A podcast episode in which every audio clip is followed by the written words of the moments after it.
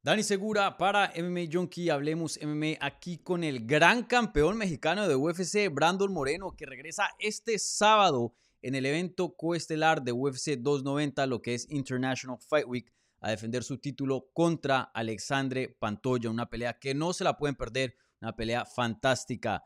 Brandon, primero que todo, empecemos eh, por esto. Em, International Fight Week, evento estelar y coestelar, dos mexicanos nacidos hechos en México, peleando por cinturones de UFC, los dos como campeones, uno indiscutido, otro interino.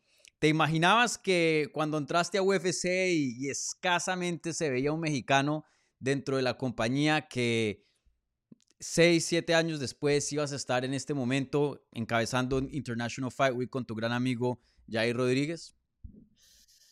Uf, no, pues es que, o sea, uno se pone a se pone a soñar, se pone a pensar acerca del futuro, claro que sí. Y pues nada, eh, yo solamente pensaba, pues, o sea, el, con el simple hecho de estar, ¿sí me entiendes? El simple hecho de pelear en, un International Fight Week, en un evento tan grande como lo es eh, los, de, los de julio, los de los primeros de julio, pago por evento. Y así, ¿no? Y así queda, pero, o sea, lo que va a pasar este próximo sábado es una locura. O sea, dos mexicanos estelarizando, eh, Jair en contra de Volk, yo contra, eh, contra Pantoya, eh, otros tres más eh, mexicanos en la cartelera. simplemente creo que no lo podemos pedir mejor. Mm. es una locura y estoy emocionado por lo que se viene. Sí, a veces te tienes que pellizcar como de, la evolución, no solo tuya, pero de tus compatriotas también, o, ya como que ya, ya llegamos y ya, ya es costumbre ahora que de ver un mexicano ahí con un título. No, yo creo que todavía falta para que sea costumbre, o sea, costumbre cuando sube pues un estadounidense, costumbre cuando sube un brasileño, un ruso quizás. Pero no, o sea, cada vez que anuncian que un mexicano va a pelear en el UFC es como que, ah, o sea, qué felicidad, qué chido. O sea, por ejemplo, Edgar Chaires, eh, eh, que pues tengo ya muchos años conociéndolo y entrenando juntos. Eh, pues estoy bien contento que agarró esa pelea en corto aviso en contra de, de, Tatsuro. Eh, va a ser una pelea pues dura, corto aviso siempre lo es, pero estoy bien contento que simplemente consiguió la oportunidad y sé que va a dejar el alma ahí. Eh, también Yasmin Jauregui, Chuy Aguilar, que también los conozco muy bien. Entonces, pues nada, creo que es un momento muy bueno y que todavía lo estamos disfrutando al 100%. Sí. Y, oye, lo interesante, mencionas Brasil, pero Brasil hoy día con el retiro de Amanda no tiene ni un campeón dentro de UFC, que suena un poco loco decirlo, ¿no? Porque hace unos años atrás eh, sí o sí tenía que haber por lo menos un campeón brasilero. Hoy día pues hay tres eh, mexicanos. Eh, ¿Crees que ya se puede decir que México se, se vuelve una superpotencia dentro de las artes marciales mixtas o todavía falta un tiempito de pronto para poder afirmar eso? Ah, todavía, falta, todavía falta. Yo me, refería a costumbre de que, o sea, cada cartelera ves un brasileño. O sea, mm. independientemente de campeonato o no, cada cartelera ves a un brasileño, ves a un ruso, ves a un estadounidense. Eh, entonces, digo, yo quiero aspirar a eso eh, para los mexicanos en la UFC. Todavía nos falta, o sea, hablar de potencias y todo eso. yo siempre he sido muy centrado y, nadie me va a quitar de mis, eh, de mis pensamientos, de que tienes que ser más positivo, tienes que ser más optimista. Claro que sí, pero también hay, hay que cambiar. O sea, también no, no, nos podemos dormir. Hay que seguir trabajando para eso. Lo que te puedo decir es que 100% vamos en un, excelente camino, ¿no? Vamos muy bien ahí. Sí, excelente.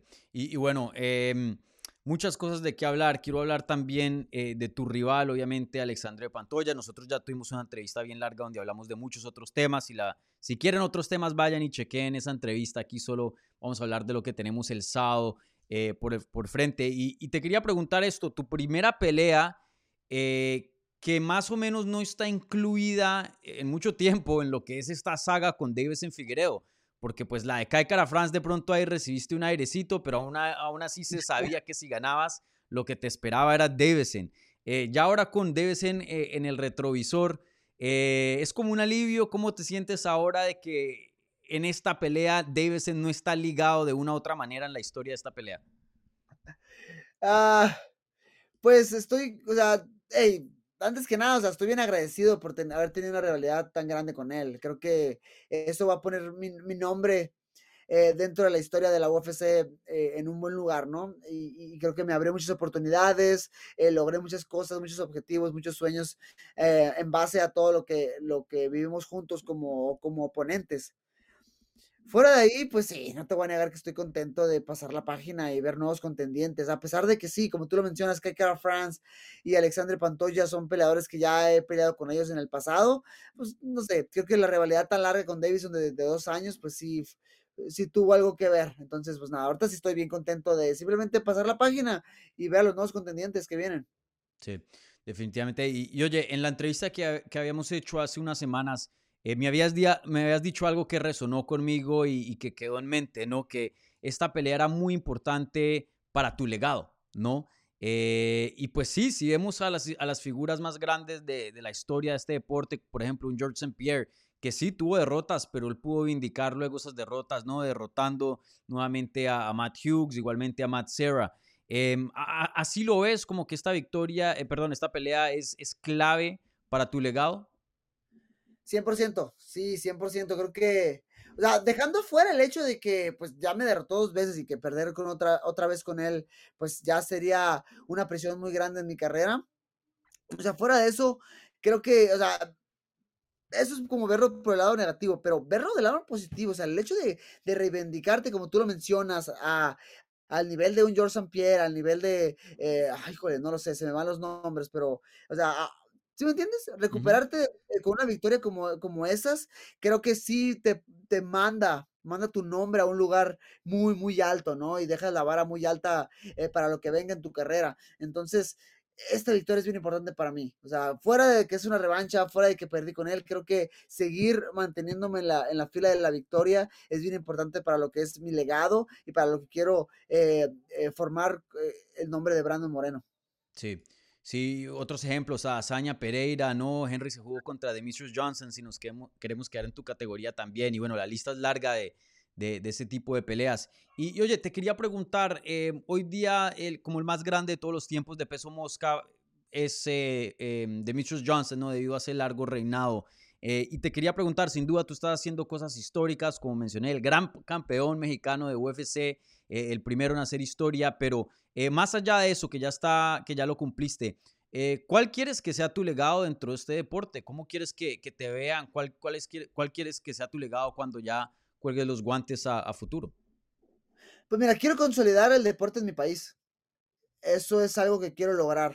O sea, ya hablábamos ahorita acerca de, cómo veía eh, cómo veía el MMA en el futuro, de si crees que pueda ser, ser o no una potencia. Definitivamente creo. No creo que ahorita, creo que falta chamba, creo que hay cosas que hacer y creo que hay que seguir trabajando fuerte, pero definitivamente tenemos las armas y tenemos el talento para poner a México en lo más alto dentro de las artes marciales mixtas. Entonces, em, es que ya el sueño es más grande que yo, Dani. O sea, va más, más grande de lo que yo pudiera lograr.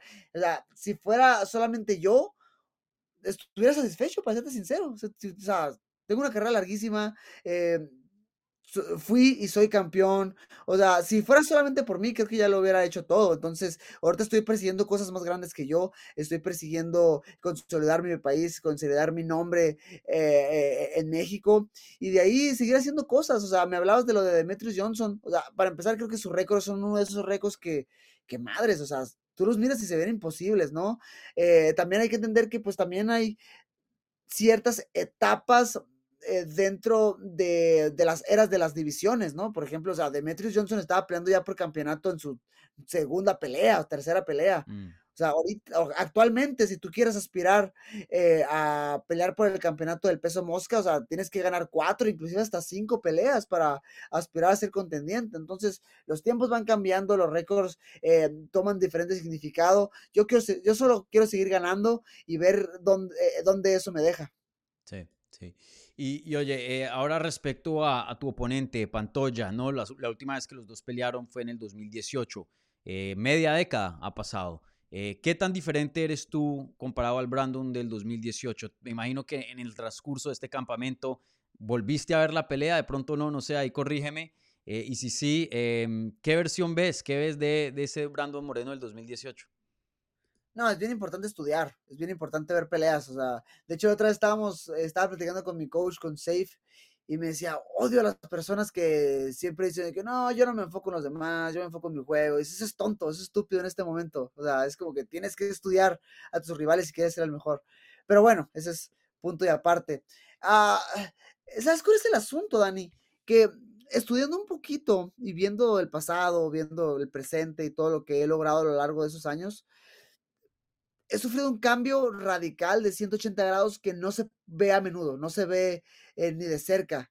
O sea, son contados los peleadores que pueden realmente decir que cambiaron, que son otro peleador. Mucha gente lo dice, eh, mucha gente dice que no, yo soy otro peleador y todo eso, pero ves carreras como las mías ves carreras como, estoy poniendo mucho ejemplo a Charles Oliveira, por ejemplo, que hay un antes y un después de ese Charles Oliveira que llega a UFC y que es como que un peleador promedio, como que gana, pierde, saca bonito porque tiene buenas misiones, luego vuelve a perder y después se convierte en un campeón, en un peleador de campeonato. Digo, esos cambios, la verdad es que no se ven muy a menudo y em, lo tengo que respaldar, tengo que pelear este sábado, eh, pero con toda confianza te puedo decir que a diferencia de otros peleadores, yo sí soy un peleador completamente diferente y pues nada, lo van a ver este sábado. Sí. Y del otro lado de la moneda, dices tú que la lista es corta y estoy de acuerdo, eh, hay muy pocos peleadores que pueden decir eso.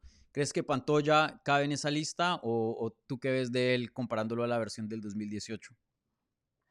Mira, es que es lo que te digo, Dani, es una lista muy corta. Esa lista no caben muchos, no caben quizás ahorita nada más de pensarlo en frío caben a lo mejor apenas en, los dedos de mis manos. Pero Pantoya claro que ha cambiado, o sea, claro que ha cambiado, se ve un peleador más maduro, con más experiencia a la hora de pelear, eh, con más energía, definitivamente el hambre la tiene, la motivación de ser campeón y eso lo vuelve 100% peligroso, ¿no? Y tengo que tener cuidado de todas esas armas, pero creo que hablando de evolución, hemos estado más evolución y de eso es algo de lo que me siento 100%, eh, eh, confiado al decirlo. Mm. Y, en una de nuestras primeras entrevistas después de que te volviste campeón, tú habías mencionado que eh, tú subestimaste un poco lo que es la presión, la responsabilidad de ser campeón mediáticamente. Mejor dicho, hay muchas cosas que vienen con, con ser campeón. Simplemente la lista se alarga, ¿no? Tú ya has estado en estas peleando por títulos ya por un tiempito, eh, ya te siento muy acostumbrado a lo que es ese vibe eh, de pelea de campeonato. Pantoya del otro lado no, esta va a ser su primera pelea dentro de UFC de, título eh, y me imagino que pues también el Embedded lo está siguiendo por ahí, tiene muchos, muchas, mm, muchos quehaceres con los medios, etcétera, etcétera. Eh, ¿Qué tanto crees que eso te va a ayudar eh, para, para, esta pelea, teniendo en cuenta que tú ya tienes una trayectoria larga de, experiencia en estas? Mira, o sea, sí, definitivamente te puedo hablar de mi, de mi, experiencia propia. Te puedo hablar de que la primera vez que andaba peleando, o sea, específicamente la primera vez que defendí mi campeonato en Anaheim, o sea, a su madre, eso fue duro. Eso fue, eso fue difícil de digerir, o sea, todas las responsabilidades con los medios, las cámaras que no te dejen en paz, luego, pues mantenerte entrenando para seguir cortando peso, ah, no, es bien, bien duro. Y como tú lo mencionas, ahorita creo que con la experiencia necesaria, creo que ya los, sé manejar mucho más, ¿no? Mm, he mantenido mi círculo muy pequeño, he aprendido a decir que no también en ciertas ocasiones, que a veces eso te cuesta mucho, ¿no? Que al principio como que no quieres dejar ir oportunidades, sientes como que se te va algo, se te va algo grande, ¡ah! pero, pero no, creo que ya lo, lo he aprendido de mejor manera y eso me ha ayudado. Pantoya es diferente. Pantoya es, la primera vez que hace todo esto.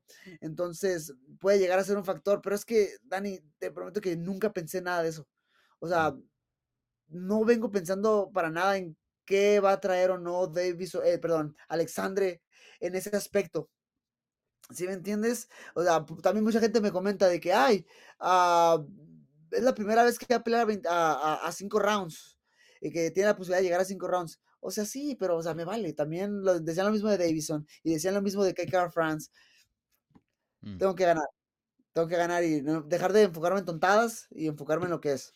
Sí, definitivamente. Bueno, campeón, eh, ¿nos quieres dejar con una predicción? La vez pasada contra Cara France nos habías dejado una. Eh, obviamente no puedes eh, decir mucho de tu game plan y eso, pero ¿qué, ¿qué, nos espera este 8 de julio? Dani, voy a acabar la pelea. No, quisiera decir que tengo alguna duda por ahí que pase esto y el otro, pero no me, híjole, no me cabe una duda, la voy a acabar la pelea, estoy bien seguro.